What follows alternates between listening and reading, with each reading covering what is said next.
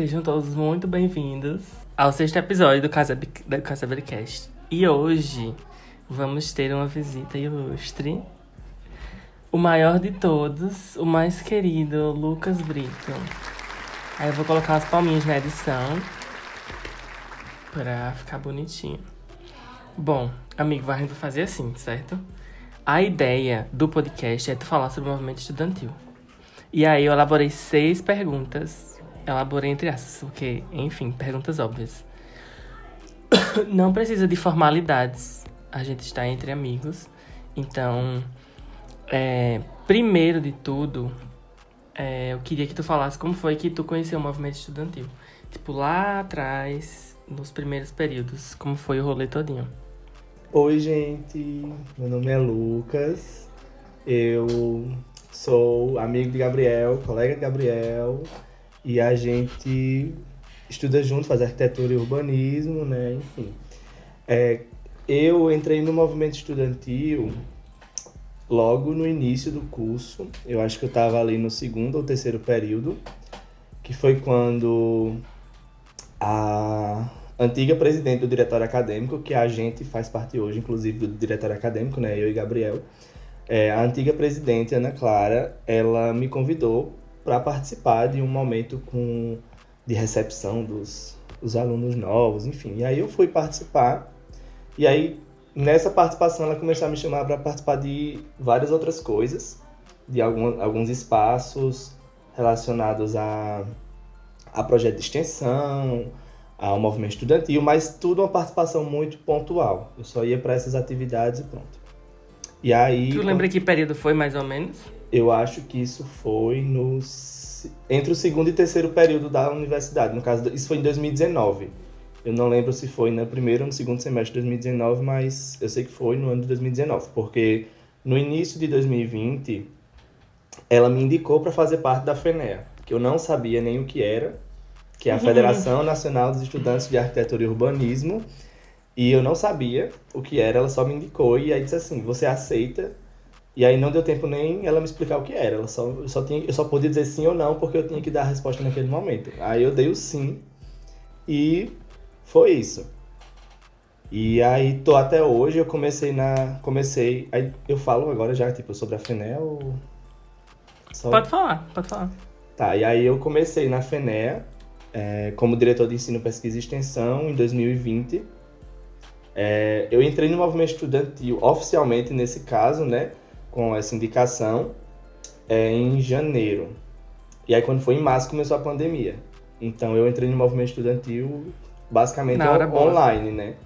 Porque foi período, um período de pandemia, a gente não tinha mais, teve que suspender tudo presencial, enfim.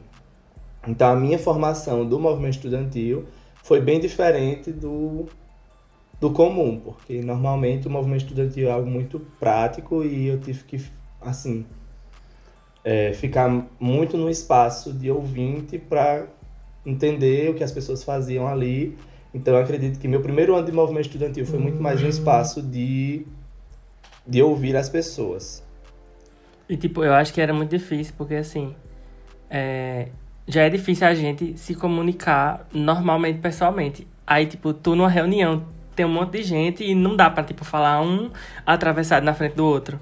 Aí você sempre fica naquela defensiva de não estar tá muito ativo falando, aí pode passar a impressão que não é, enfim. Sim, e tem a questão também de que como eu nem sabia o que era, eu já entrei com pessoas que estavam ali há, há, sei lá, um ano, dois anos, que já conheciam, já estavam acostumadas com a maneira de como as reuniões funcionavam, de como as demandas funcionavam, e eu me sentia muito perdido ali no meio, porque era como se fosse é, tem até uma cena, acho que, acho que é em Vida de Inseto, que é quando os, ga os gafanhotos chegam e começam a correria e a formiga fica perdida lá no meio do nada, sem entender o que tá acontecendo. Era exatamente eu lá.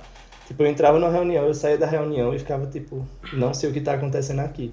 Eu acho que no segundo semestre de 2020 eu já estava fazendo alguma participação ali melhorzinha, mas ainda era aquele negócio de tipo, para poder ligar o microfone e falar, eu ensaiava tudo que eu ia falar, porque eu ficava com medo de falar alguma besteira e tal.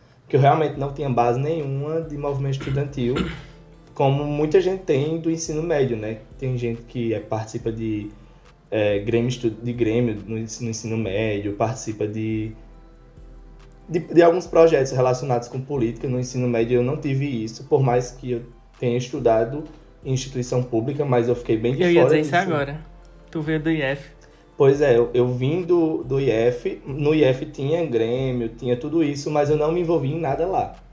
Então, é, foi realmente uma, uma experiência bem bem do zero mesmo, não tinha, não tinha nada que pudesse assim usar como base. E como era, tipo assim, a questão de se sentir inferior? Porque, assim, a gente começa a ver o, o povo falando e sempre tem aqueles que se destacam, né? Dentro do, das conversas e tal. E você ficar se sentindo inferior, tipo assim, como era que rolava? Não, pois é, como eu falei, quando eu entrei, eu acho que eu conhecia, sei lá, duas pessoas, três pessoas, e era bem 50, 60 pessoas ali e do Brasil inteiro, né? Tinha esse detalhe, porque eu conhecia da, da Facisa, tinha Ana Clara, que foi quem me indicou, e eu conhecia, eu acho que mais uma pessoa, que é Gabriel, que é de João Pessoa, e eu que eu tinha visto ele uma vez nesses eventos que a Ana Clara me levava. Mas só, as outras pessoas eu realmente não tinha contato nenhum. Sendo que eu não trabalhava junto com eles. Quer dizer, com Ana Clara sim, porque ela também era diretora de ensino, pesquisa e extensão, mas Gabriel não. Só que dividiam-se grupos de trabalho em que eu era a única pessoa ali dentro e, eu não, e Ana Clara estava em outro grupo de trabalho, eu não conhecia ninguém. E aí eu ficava, tipo, muito perdido, porque tinha umas temáticas relacionadas à pesquisa e extensão que eu ficava, tipo, o que é isso? Não faço a mínima ideia. E as pessoas lá discutindo e dando suas opiniões e relatos de caso, relatos de experiência. E eu, tipo, eu não tenho experiência nenhuma, não tenho relato de caso nenhum, não sei o que eu tô fazendo aqui. Tanto é que eu sempre ficava na posição de, tipo, qualquer coisa que aparecer assim, tipo, varrer o chão, eu tô pegando, porque as outras coisas eu não sei fazer. Então, quando pegarem atividade tipo, ah, faz um, uma lista, sabe? Organiza uma, uma ata, coisas que não tinha necessariamente relação com o trabalho do diretor, eu tava lá pegando só para dizer que eu tava fazendo alguma coisa, para não parecer, para não me pra sentir, para não me sentir tão inútil. Aí foi, acho que foi um ano assim, acho que aí do meio pro final foi que eu fui entendendo melhor o funcionamento, mas o primeiro semestre de 2020 foi basicamente é, ouvindo as pessoas e tentando tirar informação dali, tirar conhecimento, né? Uhum. Aí, tipo assim, hoje a gente vê, né? Enfim, a gente que é mais próximo, que tu viaja e tal, faz os rolês, participa dos rolês do Cal, que às vezes a gente confunde o Cal com a Fené. Viva o Cal que faz a gente se encontrar. Eu só lembro de Lara. Aí, tipo assim, naquela época que tu entrou, tu achava que tu ia ter, é, tipo assim, as oportunidades, essas oportunidades de, tipo, tá no, nos lugares que tu tá hoje? Nunca, porque quando. Porque assim, eu entrei, como eu falei, né? Minha primeira, meu primeiro ano dentro da federação foi como diretor de ensino, pesquisa e extensão. No segundo ano, eu fui indicado para a diretoria regional. Aí eu já fiquei assim, tipo, como assim? Para mim não faz sentido isso daqui. Não, eu, não, eu, eu não sei o que isso faz, mas aí aceitei também e fui. Só que continuou 2021 online, né? Então eu meio que criei um hábito de que minha atuação dentro da FENEA era participar de reunião, participar de momentos online, participar de eventos, tudo online. Tanto é que. E aí, tipo, muito, muitas coisas relacionadas à regional Nordeste, que eu já achava muito, de, de eu estar participando de coisas que eram fora da Paraíba. Porque até então eu só tinha participado de coisas aqui em João Pessoa.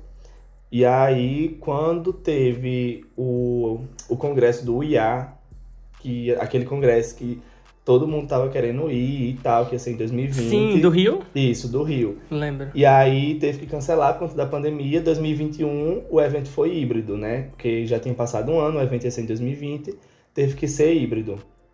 E aí a FENEL foi convidada para fazer algumas coisas e a diretoria geral da, dessa gestão 2021 estava tentando, tipo, cada atividade que o IA se propôs a convidar a FENE colocar uma pessoa diferente, em vez de para não serem as mesmas pessoas o tempo todo. E aí teve uma que colocaram o meu nome. E aí eu surtei, porque eu fiquei tipo, eu não sei fazer isso, não vai rolar pra mim. Mas enfim, fui, deu certo, era uma fala de um minuto, eu disse, ainda bem que é só um minuto. Eu li a fala todinha de um minuto, porque eu não consegui decorar. Mas foi isso, aí deu certo. Aí eu achei que isso tinha sido, tipo, o ápice do ápice, porque na minha cabeça não ia passar disso. a minha. Ganhei a vida. Exatamente. Fo- Foi isso e acabou. Pronto. Minha, participa... minha contribuição foi essa e pronto, encerrei. Aí quando eu fui indicado para a diretoria geral agora esse ano, é justamente na- agora que tá voltando as coisas presenciais, né? Aí com as coisas que foram voltando presenciais, eu fui, como eu tô na diretoria geral, que é nacional, né? Eu fui indicado para participar do CEAL, que é o Colegiado de Entidades de Arquitetura e Urbanismo. E aí o colegiado ele, tem a nível nacional e a nível estadual. Em 2021 eu já tinha participado do estadual daqui da Paraíba, sendo que como era tudo online, então na minha cabeça se resumia a reuniões online. E aí quando, voltou, quando eu entrei no nacional, que voltou as, as coisas presenciais, que aí eu tô tendo que fazer participar de vários eventos, além das reuniões, a gente tem uns eventos para participar. Eu tô vendo que tipo é, a dimensão era muito maior e tal.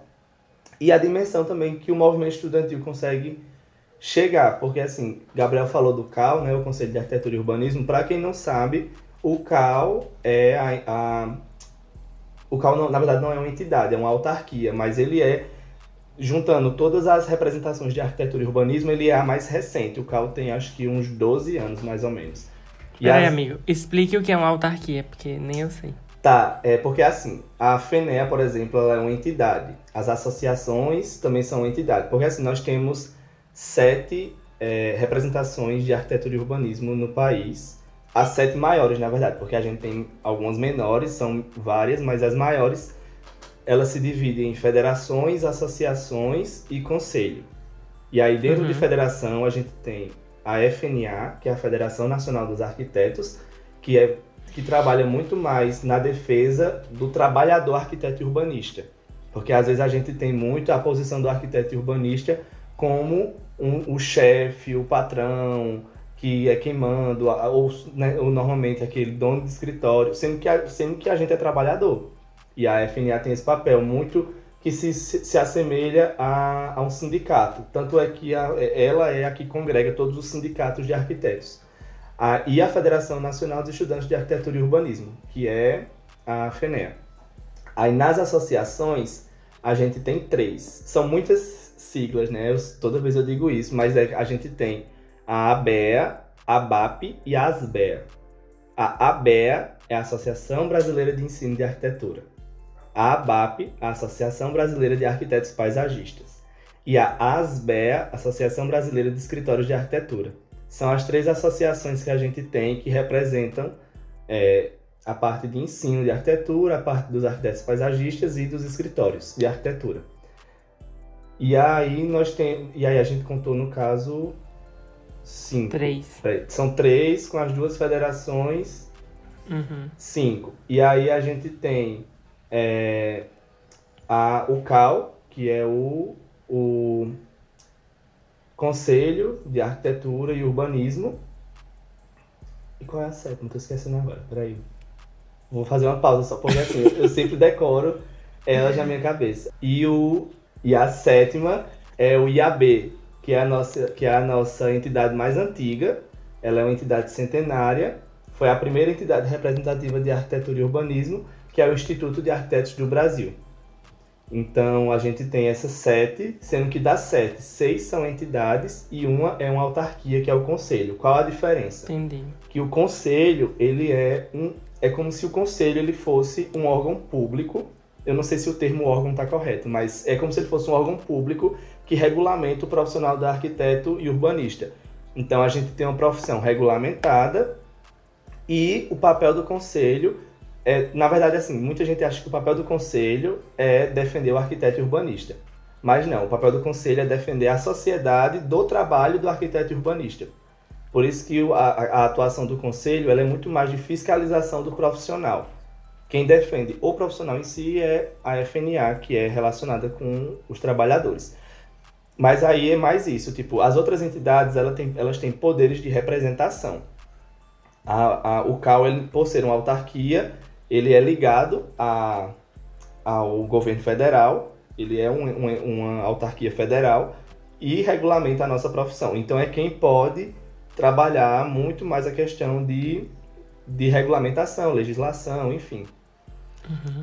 E aí, é, esses eventos que o, que o que o conselho faz, eu comecei a participar, porque até então eu também não tinha muita dimensão do que era o CAL. Na minha cabeça, o CAL era é, fazer a carteirinha do CAL e, e aí se acabou. Até começar a participar realmente das reuniões e entender o, o papel do conselho, o papel das outras entidades também, o contato com as outras entidades. E eu achei muito, muito importante. E como isso influencia também no movimento estudantil, porque às vezes o pessoal pensa, tipo, o que é que tu vai fazer num evento sobre, sei lá, é, tabela de honorários. Para quem não sabe, a tabela de honorários é aquela que a gente usa para calcular os preços dos nossos serviços, né? né? Precificar os, os, os serviços do arquiteto urbanista, que é uma tabela que é considerada muito ela, ela é muito irreal, é muito discrepante da realidade, enfim, que tá, vai passar por um processo de revisão por conta disso. E aí eu sempre digo, tá, a gente não vai ser estudando para sempre, a gente precisa participar disso para que quando a gente se formar a gente é, tenha essa parcela de contribuição. Então, o, o colegiado é muito importante nesse sentido de colocar o estudante dentro das pautas profissionais. Uhum. Mas eu não imaginava nunca que eu ia é, chegar nesse, nesse espaço. Na minha cabeça, eu não, sabe, eu não sabia nem que eu ia ficar na FENE, na verdade. Desse ano, na minha cabeça, eu ia sair da FENE, mas fiquei, né? Os planos de Deus são maiores que os meus. Aí, no caso, tipo, vocês têm alguma reunião que junta toda essa, esse povo tudinho, de todas essas associações e tal? Sim. É... Cada, cada entidade faz as suas reuniões gerais com sua, com sua diretoria e a gente tem uma reunião. É, essa reunião ela, ela agora está sendo presencial e às vezes acontecem reuniões online.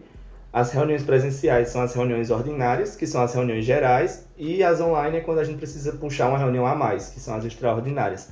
Mas a ideia que o CAL teve com o CEAL, que é o, o colegiado de entidades, é, é, essa, é esse colegiado que reúne todas essas entidades para conversar. Então, a reunião é do CEAL. E o CAL está fazendo agora, ele teve uma proposta de unir, sempre que a gente tiver uma reunião do CEAL, ser em conjunto com algum outro evento que o CAL está fazendo. Porque aí a gente consegue participar é, de mais de uma atividade, levando em consideração que a gente está se deslocando, que o CAL está é, pagando esse deslocamento. Então, para aproveitar o espaço, para não ser só uma reunião, ele condensa, né, ele congrega outras atividades para poder a gente fazer tudo isso em conjunto. Aí, normalmente, essas, essas reuniões, salvo engano, elas deveriam acontecer a cada dois meses. Sendo que esse ano tá bem pontual, tipo, é, eu já tive reuniões em meses seguidos, tipo julho e agosto. Aí vou ter reunião agora em setembro. Aí outubro para, né? Porque tem as eleições. Aí já tenho reunião em novembro e em dezembro. Então a gente tá tendo reunião todo mês. Mas eu acho que é muito também por conta das pautas que estão bem ligadas com essa questão de de eleição, da, da troca de governo, que a gente espera que troque o governo e tudo mais, enfim. E aí por isso que eu acho que está tendo muita pauta também, aí por isso da quantidade de reuniões. Mas antes elas eram, elas estavam acontecendo online, né, por conta da, da pandemia e elas voltaram presenciais, eu acho que foi no final do ano passado. Que não era eu ainda, uhum. era outra pessoa que estava na representação. Eu entrei em março. Eu tava. Porque assim, eu tinha muita dúvida sobre o que, que o Cal fazia. Tipo assim, Beleza, como tu disse, faz uma carteirinha e daí?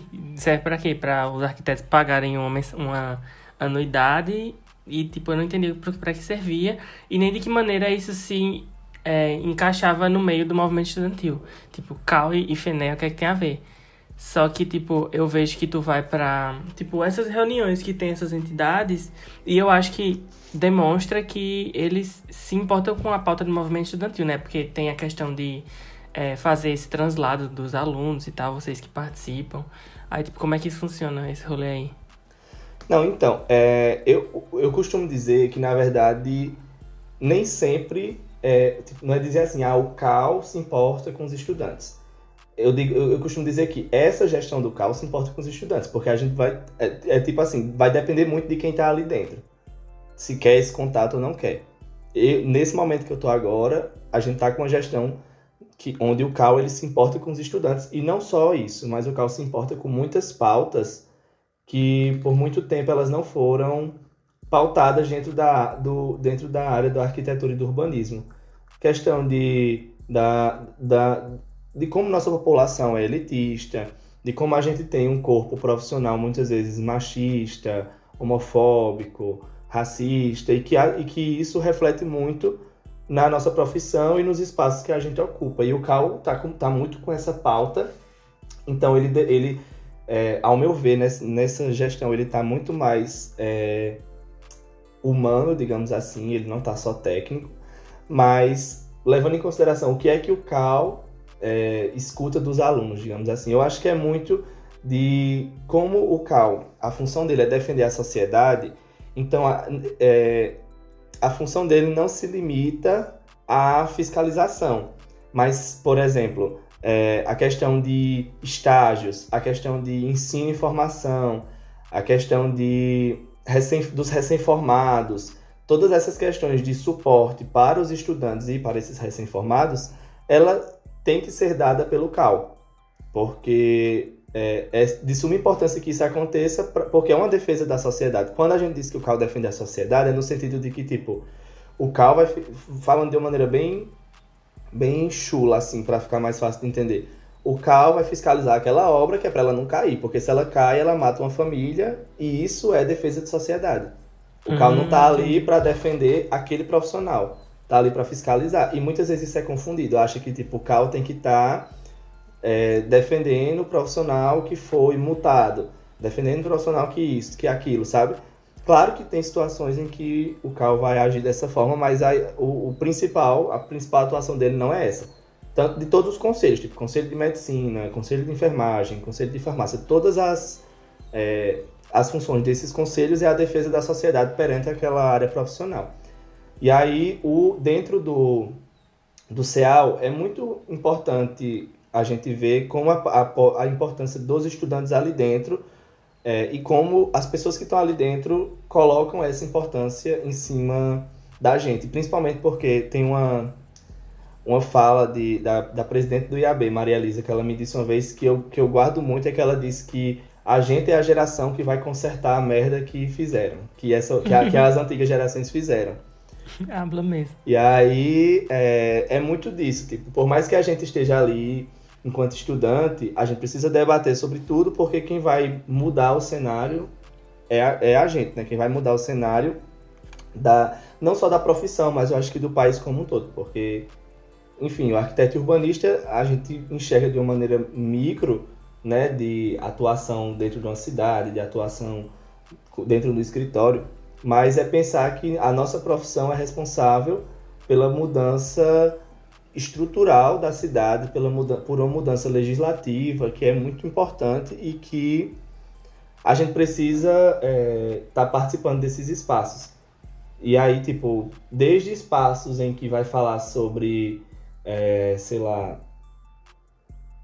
questão de questões ambientais e climáticas, como aconteceu agora no, no Acre, tava, o, Cal, o Cal fez uma semana do meio ambiente lá no Acre para poder eles entenderem mais de perto a situação da Amazônia, como também sobre ensino e formação, que a gente vai participar agora no final de setembro, vai ter um evento sobre ensino e formação, para que a gente consiga contribuir no futuro da educação de arquitetura e urbanismo. Massa. E tipo, eu tava pensando, porque a gente consegue ter essa abrangência, tipo assim, por tu ter ido pra FENEA, é, dentro da faculdade da gente, né, que eu não vou citar nomes, é, a gente consegue ter essa abrangência de, de entender o que, que é a FENEA, qual é o papel e tal, porque a gente, tu sempre tá falando sobre essas pautas, mas tipo assim, se a gente não tivesse essa atuação, não tivesse essas representações, tipo, é, eu acho que isso é uma coisa que enriquece, entre aspas, até a própria faculdade né? Porque aqui a gente tem a UFCG na, na, em Campina, né? Que a gente sabe que o movimento estudantil é bem ativo e tal. Mas as outras faculdades particulares não têm muita noção do que está acontecendo. E acaba que o movimento estudantil fica é, se restringe a essa esfera pública e fica por isso mesmo. E aí é, é só aquela parcela dos alunos que tem esse contato, que entende sobre, e o restante fica ao léu, se forma e não sabe nem o que, o que, que é. É, eu acho que tem, tem muito também é, em relação a isso da abertura das próprias instituições para o movimento estudantil. Porque eu acho que existe também essa dificuldade quando tu fala da universidade particular, eu acho que tem muita essa dificuldade também da universidade é, entender o movimento estudantil como parte da universidade. Muitas vezes ele é como se fosse um, um anexo, digamos assim, e que ele não faz parte, por exemplo, a universidade vai fazer algum processo de revisão do, da matriz curricular. Tipo, qual o sentido do estudante não participar desse processo se é ele que está lá todo dia dentro da sala de aula vivenciando aquela matriz curricular? E nas universidades particulares, nas públicas também, mas nas particulares principalmente, é muito comum da gente nem saber que está sendo feito, de só receber isso na, na, no nosso colo e acabou, já pronto, já aprovado. Isso é um exemplo de várias outras coisas, né? Porque a universidade é um espaço que é usado 100% por agente, estudante, e que muitas vezes, quase sempre, a gente está fora de todos esses espaços de para dar opinião, para tomar decisão, enfim. E uhum. aí e essa questão do de como ter uma pessoa dentro da universidade falando sobre isso, como enriquece, eu acho que também depende muito, sabe? Porque nem sempre. Porque é eu vejo como uma, uma via de mão dupla. Ter, não adianta ter a pessoa para falar se as pessoas que estão lá dentro não estão. Não se interessam. É, não se interessam. E às vezes uma pessoa falando realmente é difícil você se interessar. Quando, a, quando tem mais pessoas falando é outra coisa. E na pandemia estava mais difícil ainda. Porque a gente não a gente passou aí é, dois anos, ou seja, quatro semestres, sem conhecer a galera que foi entrando na universidade. E aí se tornava ainda mais difícil da gente conseguir falar para as pessoas da importância do movimento, sendo que assim, tipo, como é que a gente ia chegar nessa galera? Só se manda um link, ela entra no Meet e a gente fala, mas todo mundo também muito saturado de chamada online, então enfim, muito difícil esse processo. E agora é que a gente está voltando realmente é, com, essa, com essa movimentação. A, a gente mesmo do, do, diretório vê isso, né? Porque a gente está conseguindo fazer algumas coisas hoje, mesmo com, com algumas limitações, mas a gente está conseguindo fazer o que a gente não conseguia fazer, sei lá, no, no final do ano passado, que foi quando a gente fez a. Foi quando teve a eleição. A gente consegue fazer alguma coisa, é, é pouco para o que a gente quer fazer, muito pouco, porque a gente tem muita ideia, muita proposta, mas a gente já sente uma diferença. E eu acho que dá para sentir a diferença também nos próprios alunos e como eles enxergam o diretório acadêmico dentro da universidade. Que isso a gente não teria essa dimensão na pandemia, né? Mas eu acho que agora, com, essas, com essa volta do, do presencial, a gente vai conseguir retomar essas coisas. E eu espero, assim, porque a gente já tá saindo da universidade, né? E aí eu espero que, tipo, quando a gente sair, a gente consiga pelo menos deixar um pouco do que a gente fez para que as outras pessoas possam continuar. Porque a gente passou aí quase metade do curso em pandemia, é até é até complicado dizer, tipo, ah, a gente não conseguiu fazer o que a gente queria. Óbvio, metade do curso a gente tava na frente do computador dentro de casa. Não tem como. Dá até uma tristeza tem... pensar nisso. Exato, não tem como a gente é, se cobrar disso, tá ligado? É. Aproveitando o gancho sobre movimento dentro da faculdade, além de tudo isso que a gente falou, né? Sobre a, a dimensão política da arquitetura, que a gente não tem nenhuma noção disso é só na sala de aula. Quando a gente participa de algum movimento como esse, tipo como quando, quando eu entrei para o Fórum do Patrimônio, que eu tive a noção de tipo, caramba, a arquitetura é muito envolvida na parte política e tipo, eu não fazia nenhuma noção sobre isso. Então, além de tudo isso que a gente já falou, é, de, de que maneira tu acha que isso acrescentou na, na formação, na tua formação? É, eu acho que é muito disso que tu falou, da questão da pauta política dentro do nosso, da, nossa, da nossa área profissional. Porque, assim, quando eu entrei no curso, eu entrei muito com a visão limitada de arquitetura, o urbanismo eu entrei muito... Eu acho que é a visão que muita gente entra no curso. Vou fazer arquitetura. Tipo, o urbanismo tá ali é, agregando só no nome. Mas você não... Uhum. A galera quase não tem noção do que é isso, né? E aí, quando eu entrei, eu entrei muito com a visão de ser arquiteto, de ter um escritório, de trabalhar com projeto, trabalhar com interiores, era muito essa a minha visão. mas muito também porque era só isso que eu conhecia de arquitetura. E, e é o que todo mundo conhece, né? Isso, acaba que é o que todo mundo conhece, que inclusive é uma questão que a gente levanta também, porque a arquitetura e urbanismo deveria ser um conhecimento básico da sociedade, porque a gente vive a cidade, a gente mora numa casa, então todo mundo, mesmo que não siga a área de arquitetura e urbanismo, deveria conhecer e entender o que é cada coisa, para poder tipo entender qual é o seu papel na cidade, entender como você pode contribuir no desenvolvimento da cidade, tipo umas coisinhas muito simples que a, que a gente só aprende quando está dentro da universidade, e aí só a gente acaba ficando com esse conhecimento, né? Mas Se aí... você entrar numa sala, por exemplo, de sexto ano, perguntar o que um engenheiro faz, todo mundo vai saber o que ele faz. Agora pergunta o que um arquiteto urbanista faz. Exatamente, porque tem essa visão já, e inclusive tem gente que não sabe a diferença de um arquiteto e de um engenheiro. Tipo, acha que é a mesma coisa. Tem gente que não consegue diferenciar as duas profissões. E aí a gente, quando está dentro do curso, vê muito, assim, de forma muito clara a diferença mas que para as outras pessoas é muito mais, mais difícil, para quem não está dentro do curso. Mas, assim, é, o que eu. E aí, quando eu comecei. Quando eu entrei na universidade, né, eu acho que lá no segundo período a gente pagou uma cadeira chamada Sociologia Urbana. E aí foi quando eu comecei a entender muito mais do urbanismo, não o urbanismo de técnica, mas o urbanismo de política, de gestão, da gente, porque a gente estava vendo aquelas situações é, que, o, que o professor mostrava. E a partir dali eu comecei a, a, a ter um olhar mais sobre essa área. E aí quando eu entrei na FENEA, ela foi assim, o ponto-chave para me colocar nesse, nesse caminho.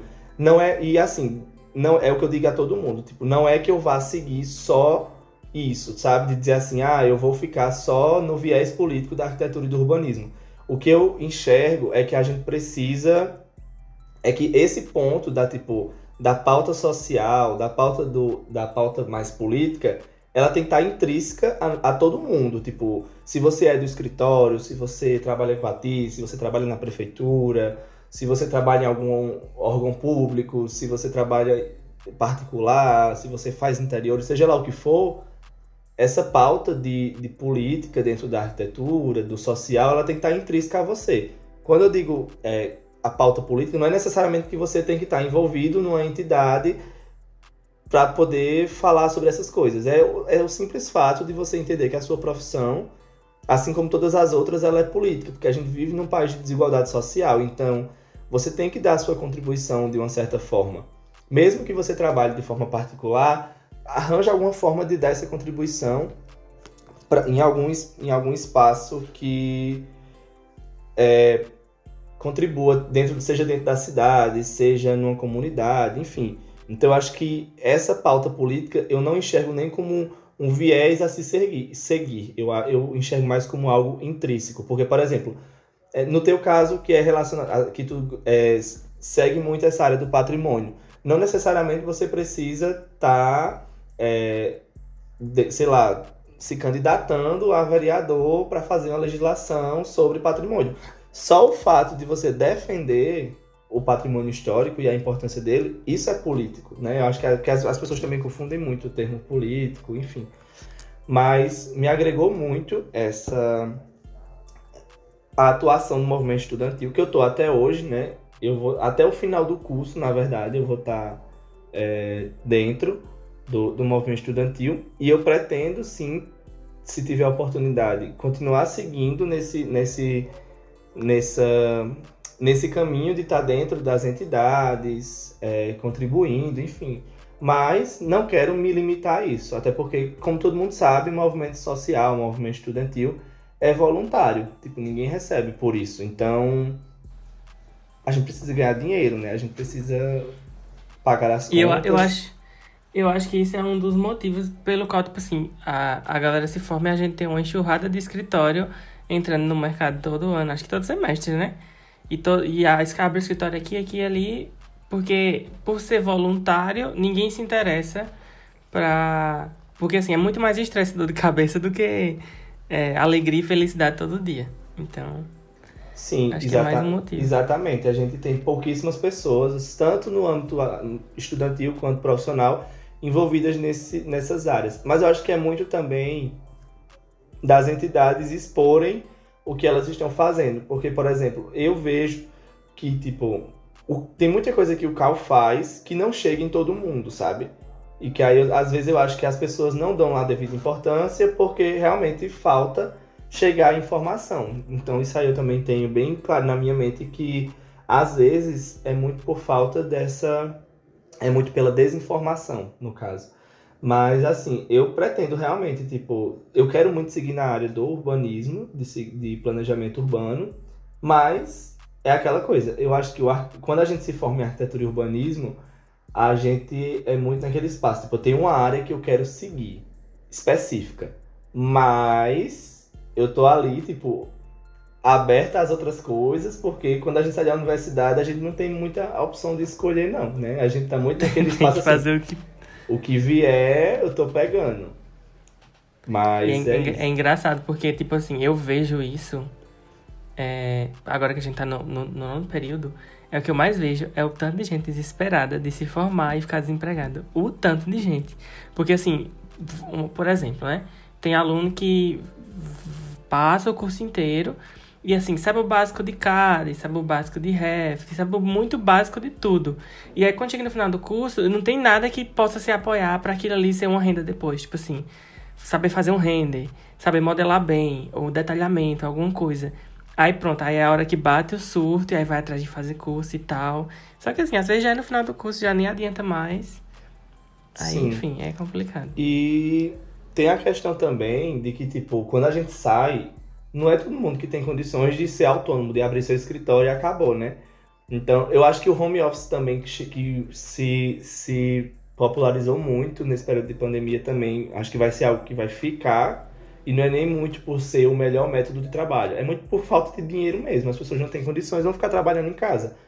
Ou vão se submeter a trabalhar no escritório, que a gente sabe que, assim, tem escritórios que, ok, tipo, é, valorizam o profissional, mas tem outros que o recém-formado ele é um estagiário sênior, né? Recebe o valor de um estagiário, sendo que está ali formado, tem o seu CAL, paga anuidade, enfim. Então, é muito complicado esse momento, tanto é que eu já, já, eu já trabalhei internamente de que minha meta é me formar. Depois disso, aí o, o Lucas do futuro que lute. Não vou estar tá pensando no que eu vou fazer depois de me formar, porque aí depois eu não, eu não consigo nem fazer o TCC e nem me formo, né? Mas... Até porque isso só, só vai prejudicar, porque a gente já tá num período já que é, já é difícil por causa do TCC. E se a gente for pensar nisso, pronto. Exatamente. Mas a gente também entende que é uma realidade, por exemplo, no meu caso, eu tenho a, a possibilidade de deixar para pensar nisso depois que me formar. Tem gente que não tem essa possibilidade, né? Tem que estar tá terminando o curso e já correndo atrás de emprego porque terminou o curso, aí deixa de, sei lá, receber uma bolsa que recebia para conseguir pagar as contas ou terminou o curso, não tem, aí, aí vai ter que começar a pagar o FIES, que tem isso também, né? Porque quem tá no FIES Nem que... me fala. Gatilhos, né? Pontos delicados. e eu acho que uma coisa, mas assim, é para é assunto para outro, outros momentos, mas tipo assim, o barateamento de, de mão de obra de estagiário é uma coisa que eu acho ridículo, sinceramente. E a gente, porque assim, eu falo porque eu vejo pessoas. Tem um menino lá na Facisa que ele tipo, faz dois estágios e ainda a faculdade, assim, quem estagia sabe o terror que é em escritório, assim. Eles, simplesmente, os arquitetos jogam uma chuva de coisa pra gente fazer, enquanto eles estão lá postando foto no Instagram, gravando tirando selfie, batendo salto na obra, e é isso. E a gente que lute. Pois é, é uma discussão que a gente também tem muito dentro da FENEA, porque ano passado a gente recebeu uma enxurrada de, tipo, meio que denúncias de estágios abusivos Sendo que foi o que a gente disse pra galera, tipo, a gente não tem muito o que fazer, porque a gente não tem como punir o escritório, enquanto federação de estudantes, a gente não tem como punir. Só que aí a, gente, a intenção da gente, a gente já levou essa pauta para dentro do CAL, porque o CAL é quem, é quem fiscaliza os escritórios. Então a gente levando isso para o CAL, a gente consegue ter um desenvolvimento maior dessa pauta para conseguir chegar a uma estratégia para tentar solucionar isso. Sendo que a gente também sabe, porque a gente vive num país muito grande. Então, assim, é muito complicado a gente querer resolver as coisas dentro do Brasil, muito pelo contexto que a gente tem de país, mas também até, me, até mesmo pela, pela dimensão geográfica que a gente tem enquanto país. Porque, tipo, às vezes a gente tem um, problema que acontece aqui e em mais, sei lá, mil cidades do país. E aí você pensar que uma cidade está no Nordeste, outra está lá no Sul, como é que a gente vai conseguir fazer para resolver o problema dessas duas de forma efetiva, sendo que não tem tipo corpo técnico suficiente para estar tá em todos esses espaços, enfim, é muito complicado, mas a gente tenta levar isso para dentro do conselho para para tentar resolver. Eu falo porque, tipo, eu já tive estágio que no período, tipo, logo quando eu entrei, eu entrei, sei lá, acho que foi no quarto semestre do curso, tipo, o dinheiro que eu tava recebendo ali era, tipo, uhul, sabe? Tipo, tô no início do curso, então qualquer dinheiro que a pessoa recebe no início do curso, você já se sente muito valorizado, você já se sente, você sente que você tá sendo útil, que você faz parte do escritório e tal. Só que quando a gente vai chegando do meio para o final do curso, a gente percebe que é realmente muita desvalorização o que a gente recebe para muitas vezes trabalhar como um arquiteto formado. Porque a função de estágio em muitos espaços ela deixou de ser estágio. Virou mão de obra barata. Porque o estágio é como se fosse uma sala de aula para você aprender.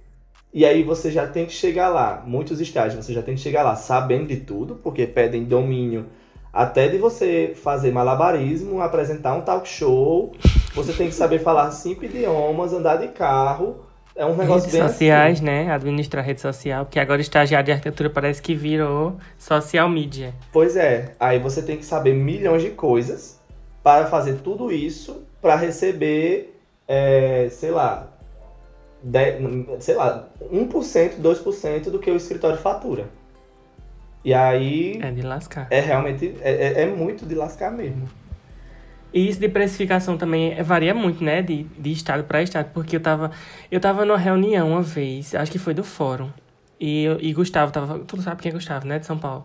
Tava Sei. falando sobre o estágio dele e, tipo, revoltado, achando que ganhava uma micharia. Aí quando ele falou, tipo, mil e poucos reais lá em São Paulo. E aqui a gente ganha 300 reais e fica feliz da vida. Exatamente. É uma Mas humilhação. Eu, eu, eu, tive essa conversa com ele, inclusive, porque eu até lembro o valor. Ele tinha falado, eram uns 1.500 reais. Eu lembro que ele me contou. E aí eu disse, aí ele falou, tipo, é 1.500 reais, mas pensa que é 1.500 reais em São Paulo. Né? E tipo, 1.500 reais em São Paulo também nada. é nada. Então é pensar que mesmo a gente tendo essa precificação diferente, mas ainda assim, para a realidade dele, é, é, se a gente pegar a própria cidade, por exemplo, o meu primeiro estágio era perto de casa e eu recebia pouco, mas eu ia, voltava a pé, tipo, eu não tinha gasto com transporte, não tinha gasto com auxílio alimentação, nem nada disso, então o dinheiro que eu recebia era tipo, ok, tô recebendo esse dinheiro e é isso. Só que aí é pensar que nesse mesmo estágio pode ter uma pessoa que mora, sei lá, em Bodocongó e tá tendo que pegar ônibus para poder chegar aqui, voltar para casa, ou sair da universidade, ou sair em algum outro lugar, gastar dinheiro com comida, pegar ônibus para poder vir para cá, voltar para casa. Então, tipo, dentro da própria cidade a gente já vê essa discrepância, que esse dinheiro para uma pessoa é ok, para outra já não é, né? Tem uma amiga minha que mora na Liso Campos e estagia aqui em Santa Rosa. Tipo assim, ela, ela passa. É uma viagem para ela chegar em casa todo dia. E aí, às vezes, tipo, eu via ela cumprir a hora do estágio. E passar um tempinho e eu dizia, mulher, vai embora, que tu tem onde pra pegar, tu sabe que hora. E ela ficava naquela pressão, não, porque eu tenho que terminar. Eu digo, você termina outro dia, você já cumpriu seu horário de estágio, você tem que ir embora. Às vezes a gente se submete a umas coisas é, que. E tem isso também, às vezes a gente, a gente tem quatro horas diárias para cumprir. Aí passa, às vezes a gente passa 5, 6 horas dentro do escritório porque quer mostrar a produção. Sendo que no final a gente só tá dando uma abertura para ser para ter um estágio abusivo, né? Exatamente. A, voltando ao movimento estudantil, a outra pergunta que eu ia dizer, só que tu já respondeu, era tipo, de que maneira o, o, a FENE te deu um norte do que tu queria fazer quando se formar, só que tu já falou, né? Sobre urbanismo. E aí eu vou para outra pergunta que é, é, tu acha que essa rede, o networking, porque isso é uma coisa que é óbvia dentro do, do movimento estudantil, a gente conhece muita gente e tal, e tu acha que de que forma isso contribui para oportunidades depois de formado? Não, eu essa questão foi uma das coisas que eu falei quando eu participei da minha primeira reunião presencial, que foi em maio, lá em São Paulo. Eu conversei isso com o pessoal da FENEL, disse, gente, toda vez que aparecer uma oportunidade, por mais que vocês tenham medo ou incerteza e tal, vão, porque assim, é, vai, vai, você vai crescer muito, você vai, você vai assim conseguir construir uma coisa muito boa e você vai aparecer para as pessoas. E isso é muito importante. Por mais que a gente. E eu não falo nem no ponto de aparecer, no sentido de tipo marketing, não é nem isso. É no sentido de realmente. É, às vezes você vai para um espaço que você conhece uma pessoa. Sei lá, você quer seguir a área do paisagismo. E aí você consegue um contato dentro de algum desses espaços, até com a própria ABAP, que é a Associação Brasileira de Arquitetos Paisagistas, ou com outros paisagistas que vão estar num evento, enfim e você consegue contato para um futuro emprego, ou para um futuro estágio, ou para, sei lá, diversas outras coisas que você pode ter, diversas outras participação em algum projeto, em algum programa, enfim. E é muito real isso, sabe? Tipo, você você faz esse você tem, você cria esse networking com as pessoas e até mesmo quando você sai da universidade, você consegue é, você mantém contato com essas pessoas para enfim, ter essas N oportunidades que podem acontecer. Porque eu sinto, eu sinto isso para mim e eu, e eu tenho é, essa, essa visão de que quando sair da universidade, esses contatos que eu tenho de, participando desses espaços que eu participo vão me ajudar muito e não necessariamente é nem oportunidade necessariamente de emprego, mas às vezes de oportunidade acadêmica mesmo, uma produção, ou algo do tipo, enfim. E até as próprias conversas fazem você construir, formar opinião de coisas que antes você não tinha nem, nem noção de que eram discutidos dentro de arquitetura e urbanismo. Então, é, isso na minha concepção e de outras pessoas que eu já conversei também. Bruna, que está na diretoria geral comigo, da, da FENE, nessa gestão, ela também já participou de vários outros espaços e ela tem essa mesma sensação de que esses espaços vão contribuir muito para o nosso futuro. Então é uma coisa assim que você começa voluntário, sem saber de nada, e no final acrescenta tanto que às, vezes a pessoa para assim, meu Deus do céu, quem seria eu antes disso, se eu não tivesse entrado nisso, né? Se tivesse dito um não lá atrás, tipo, teria sido tudo totalmente diferente. Sim, com é certeza. É muito louco. Tá, e aí para terminar, o que é que teria para falar para os alunos que estão na graduação sobre o movimento estudantil. Tipo assim, se tu indica para eles participarem, como é que funciona para entrar, enfim. É, a primeira coisa que eu vou, que eu digo, assim, porque assim, eu não gosto, depois de três anos de movimento estudantil, eu não gosto de romantizar o movimento a ponto de fazer toda uma propaganda de flores e, e rosas e que é só amores, enfim é como o Gabriel falou, né? É, é mais dor do que felicidade, digamos assim. Mas eu indico é, para você ter uma construção, uma, porque assim, o nosso curso ele é uma ciência social. E aí eu acho que falta muito essa eles falta muito dentro da universidade ele ser ciência social. Eu acho que muita gente concorda comigo quando eu digo que a universidade ela ensina um uma parcela do que a gente precisa aprender enquanto arquiteto e urbanista. A gente não aprende tudo dentro da universidade, a gente precisa estar inserido em outros espaços para realmente conseguir ter uma formação mais, é, mais completa. Na, na, verdade, não é nem completa, eu acho que mais madura. Porque nem todo mundo precisa saber de tudo. Mas se você quer seguir uma determinada área, é importante que você amadureça naquilo. Então, assim, eu indico a participação do movimento estudantil muito como uma responsabilidade que você vai pegar e que, você, e que vai refletir diretamente no seu futuro. Porque o movimento estudantil é uma responsabilidade. Isso é importante deixar claro, por mais que ele seja voluntário, mas ele é uma responsabilidade.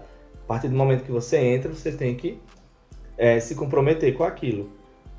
E eu, assim, se eu, se eu não indicasse o movimento estudantil, eu não estaria nele há, há três anos, né? Mas é como eu disse, ele foi essencial para fortalecer e amadurecer a minha formação.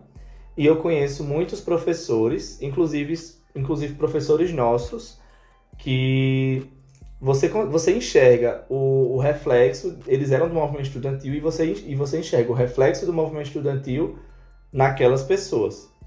Na formação delas, na formação de opinião, na maneira como elas estudam as coisas, na maneira como elas enxergam a sociedade, na maneira como elas querem contribuir com a sociedade, enfim. Então eu acho que é importante, mesmo e mesmo que você não queira é, ingressar diretamente no movimento estudantil, sendo é, porque assim, o fato de você ser estudante, você está no movimento estudantil. Isso é, é um ponto. O fato de você ser estudante de arquitetura e urbanismo, você está dentro da FENEA. Você não é diretor, mas você está dentro da FENEA. Mas se você não quer estar diretamente ligado ao movimento da forma como, como eu tô, né, como eu falei, mas participe dos espaços. Então, tipo, participe dos eventos que o movimento estudantil faz, participe é, dos debates que o movimento estudantil organiza para dar sua parcela de contribuição enquanto estudante. Eu acho que é essa é mais esse o conselho que eu dou, porque realmente eu não gosto de distorcer a realidade e dizer tipo, ah, participa, é tudo, é divertido. Vão ter muitos momentos divertidos, mas é uma coisa séria também. É uma responsabilidade, né? Exatamente. É, eu tive um, um contato que me aterrorizou de um jeito assim bom, né? Que abre os olhos da, da gente quando eu fazia parte do, do fórum. E como tu disse, ah, não é só reunião, não é só alegria e tal. A gente tinha as reuniões semanais. E é aquela coisa, você sentar e tá no meio assim de gente formada, doutor, mestre e tal, e você se sentir acuado naquela. Só que, tipo, eu fazia parte da FENEA, então eu tinha que, de, alguma maneira, representar é, os estudantes dentro do fórum. E aí foi quando chegou a, a, o caso de uma denúncia do, de um asfaltamento no centro histórico. E aí, tipo, eu não sabia o que era fazer um ofício, o que é ir atrás de lei para entender e tal. Ter um embasamento para poder, sei lá, fazer uma carta de repúdio, algo do tipo. E são coisas que hoje eu, eu sei a dimensão, dimensão política e essa questão também jurídica do, do rolê, porque um, um dia eu fiz parte desse movimento e de alguma maneira contribuir e tal, mas é uma coisa assim que às vezes a gente fica, caramba, eu sou só estudante e eu consegui fazer isso, sabe? É, porque a gente tem muito isso de, acho que até pela própria, pelos próprios professores e tal. Dentro da faculdade, a gente é muito empurrado para baixo por, por, alguns professores às vezes, por causa da pressão e tudo mais. E aí a gente se coloca muito numa posição inferiorizada que a gente não é. E de que não Enquanto tem gente... conhecimento, que não sabe fazer, de que, de que a gente tá ali só para aprender, né? Isso que tu falou também do de que não sabia fazer as coisas, aí precisou fazer e agora sabe, é muito do que eu falei de tornar intrínseco, tipo, de tanto você fazer, você aquilo ali vira um costume. Então, quando você tem um problema na sua frente, você meio que já tem um repertório de possíveis soluções ou possíveis caminhos para solucionar aquilo quando você tem participado de espaços como esses, que também é muito. É porque às vezes quando a gente está dentro, a gente não vai tendo noção dessa construção que a gente vai criando na cabeça. Mas aí depois, quando a gente vai, com o tempo que a gente para para para se enxergar, a gente vê essas diferenças. Porque se você pegar e comparar quem era a gente ali no primeiro período e a gente agora, tipo, a, a, o poder de, de formação de opinião, de é, noção política, de noção social, tudo isso que a gente, tipo, ali no início a gente não sabia de nada disso. E que meio que organicamente a gente foi construindo, não foi algo que tipo, a gente foi cumprindo tarefas e dando check, né? A gente foi construindo de forma orgânica e, e a gente chega no final, que é normalmente, normalmente no final de ciclos é que a gente para para fazer isso, né? para se, se ver como estava lá no início do ciclo e como está agora no final. Porque durante, o período, durante esse processo a gente nem, nem para para ver isso. O que eu acho importante parar e realmente ver, tipo, poxa, aqui ó, aqui eu tô uhum. 10% melhor do que eu era antes, aqui eu tô 20% melhor do que eu era antes. Que a gente não tem esse costume de fazer isso, né? Momento nostalgia. Sim. É, eu acho, tipo assim, é incrível como, a, por exemplo, a gente tendo essa conversa, a gente consegue ter noção de que é, se a gente souber. Como, como é que eu. Deixa eu ver como é que eu explico isso. Tipo assim, a faculdade é o caminho que. É, não falando da faculdade no sentido teórico, de a gente assistir aula e fazer o que tem para fazer na faculdade. Mas o momento da faculdade, da graduação, é o momento que a gente tem para se encaminhar. Porque assim, eu acho que se a gente não for atrás das coisas, ninguém vai ir atrás da gente. Isso é, isso é um fato. Então, por exemplo, se uma pessoa se forma, às vezes, eu, eu vejo muito isso. Os alunos falando, eita, fulano tem um mestrado, tem um doutorado. E acha super chique.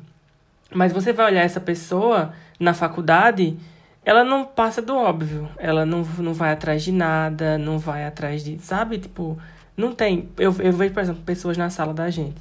Não vou nem falar de mim, mas sente falta de pesquisa e extensão na faculdade. Mas foram atrás do daquele órgão lá, o NUPEX, né?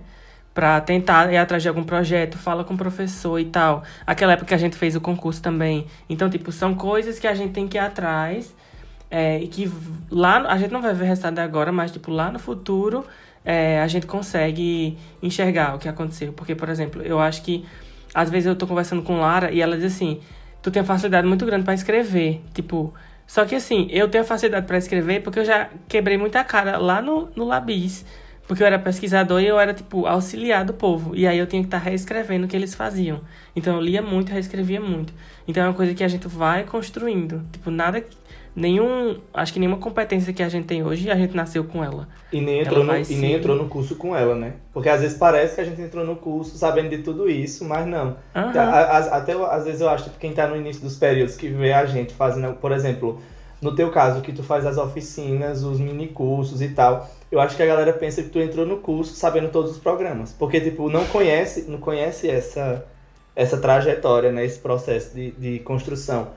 E aí fica nessa posição de tipo, ah, nossa, como é que ele sabe tudo isso e tal. Mas é realmente isso da iniciativa. Porque a universidade em si, óbvio, vão ter universidades que vão ter muito mais oportunidades para você.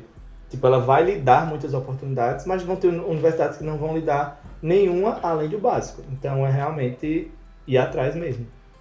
Sim, só mais uma coisa que eu lembrei que eu queria perguntar, que é a fofoca do Emal que eu vi um, uma coisa assim, tipo, tem alguma coisa que tu pode dar um spoiler? Como assim? Do Emal, porque, enfim, a gente ia ter o Emal 2020, só Sim, que tá, fala, não deu por causa... Tu tá falando específico do, do, do, lá da universidade, né? né? Não, Ou não, vai ter, não vai... Meu Deus, que mal, foi é, mal. O Erea. Ah, o tá, Erea. Sim, tá, enfim, agora sim, agora eu entendi. O Erea. Tá, é... Então, é, a FENEA, ela é muito... Na, na verdade, por muitos anos, a FENEA foi muito famosa como um espaço de construção de eventos. E aí a pandemia veio para desconstruir isso. E, assim, não estou falando bem da pandemia, mas, tipo, por uma, por uma parte foi boa no sentido de que realmente a gente quis mostrar que a federação é um espaço de construção política para além de construção de eventos.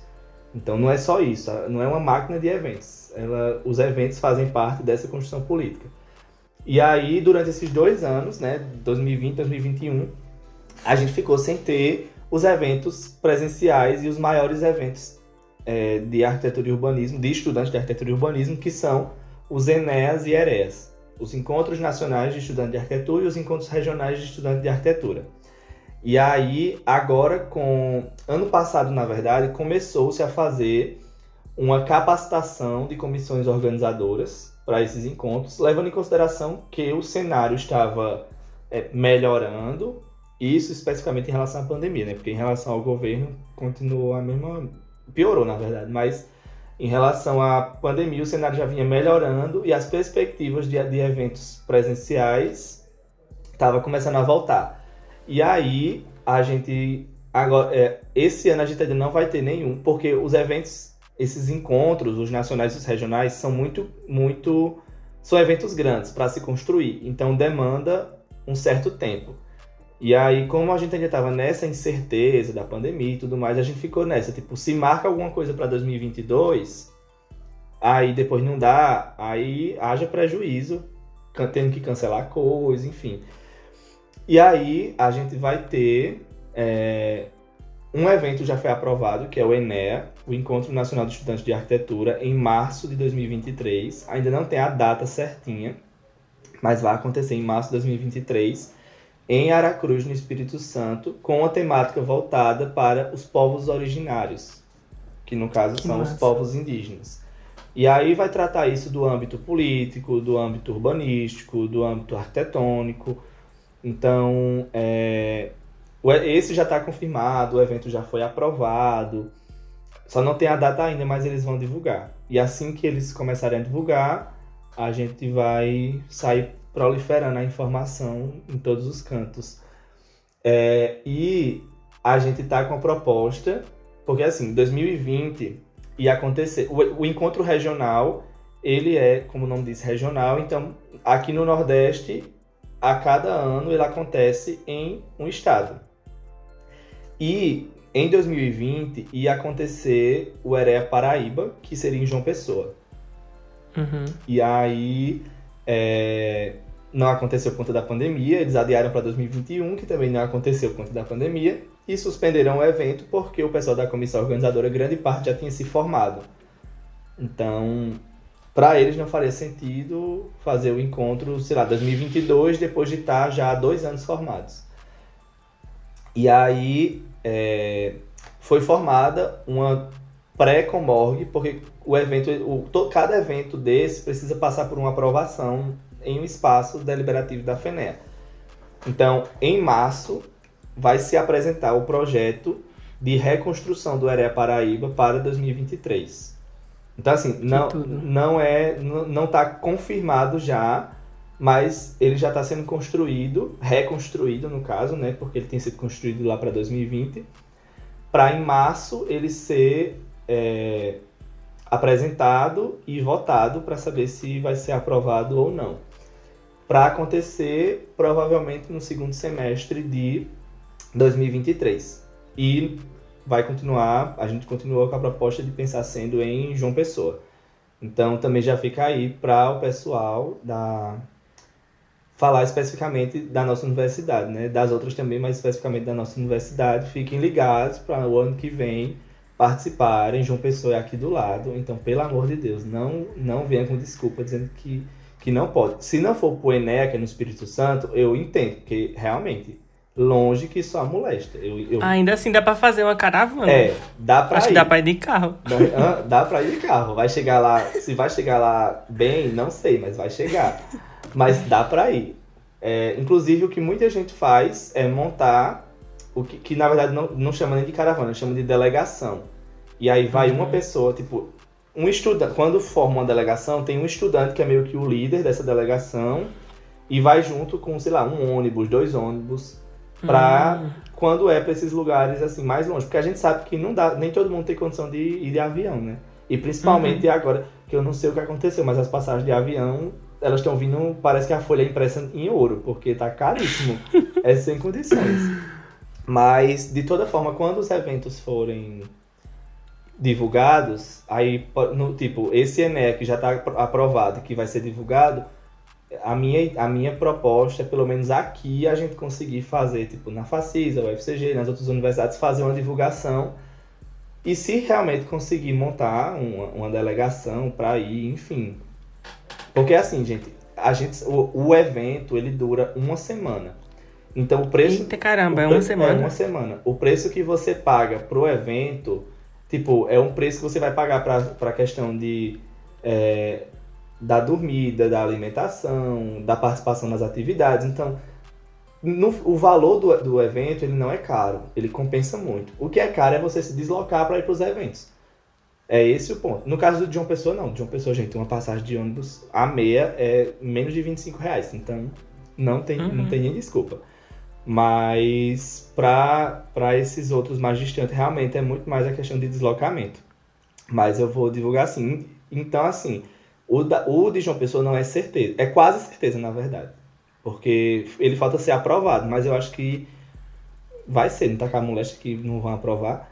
Então, A gente tudo formado e lá no evento. Sim, mas esse é um ponto que também a gente teve discussão. Como os primeiros eventos que vão acontecer pós-pandemia, eles vão ter uma, uma um lote para estudantes recém-formados. No caso, os estudantes que se formaram, Que massa. os estudantes que se formaram de março de 2020 para cá. Porque antes disso já teve encontro, tipo, já teve encontro no início de 2020, antes da pandemia.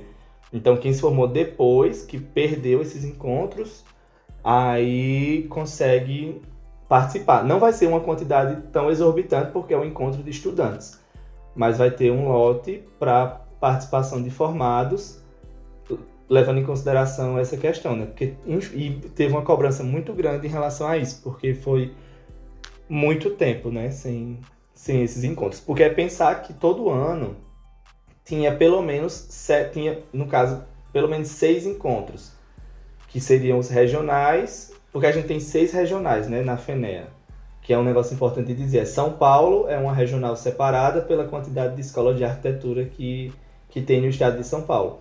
Então, seis regionais e tem um encontro nacional. Aí, normalmente, a gente tinha cinco encontros regionais e a, regional, e a, outra, a outra regional sediaria o encontro nacional. Então, a gente tinha seis encontros. Tinha gente que ia para os seis encontros. No, tipo, em um ano ia para os seis encontros. Aí você junta aí... O encontro, na verdade, ele tem duas semanas se você for, se você for como apoio.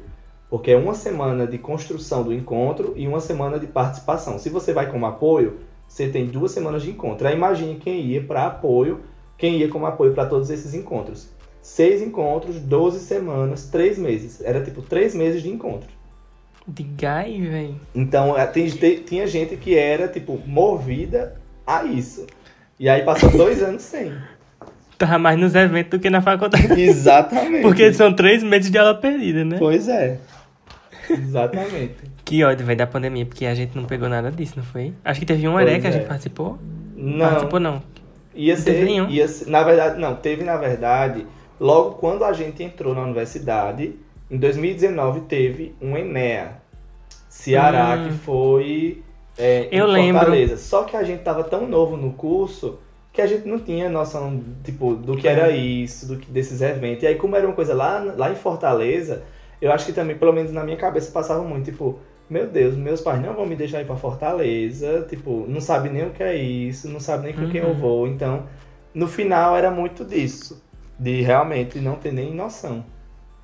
E aluno de arquitetura parece que dá o estalo, assim, depois do quinto período, né? Pra se atentar a essas coisas de evento e tal, não sei Sim. o quê. Que é uma coisa que eu já, eu tava comentando com as meninas, depois daquela última oficina do DHCG, que eu fiquei feliz com a quantidade de gente, tipo assim, que foi e ficou interessada nessas pautas de movimento estudantil, de patrimônio e de.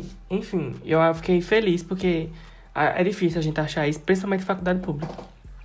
E é por isso que é uma coisa que a, que a gente do DA tem que, tipo, fomentar muito. Sim. Porque se a gente sabe que tem gente que tem vontade, a gente tem que botar eles pra... Exatamente. Porque a gente vai sair dali, e depois que a gente sai dali, se não tiver alguém que ocupe esse espaço, morre de novo, né? Exatamente. Ah, pois, amiga, eu amei. A gente já falou aqui uma hora e dez. Foi mesmo.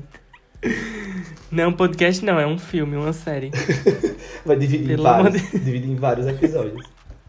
Mas aqueles podcasts que tem do povo na, no YouTube é tipo quatro horas. É. Não é nada. E eu quatro horas é o quê? Uma assisto, viagem. É o que eu assisto. E ah, pois. Mas é muito melhor, né? Quando é assistido. É. Você vê o povo falando as expressões. Mas enfim. É, é isso. Eu acho que todo mundo amou, porque eu amei. Tem muita coisa que também não sabia. É, valeu pela participação. Um cheirinho.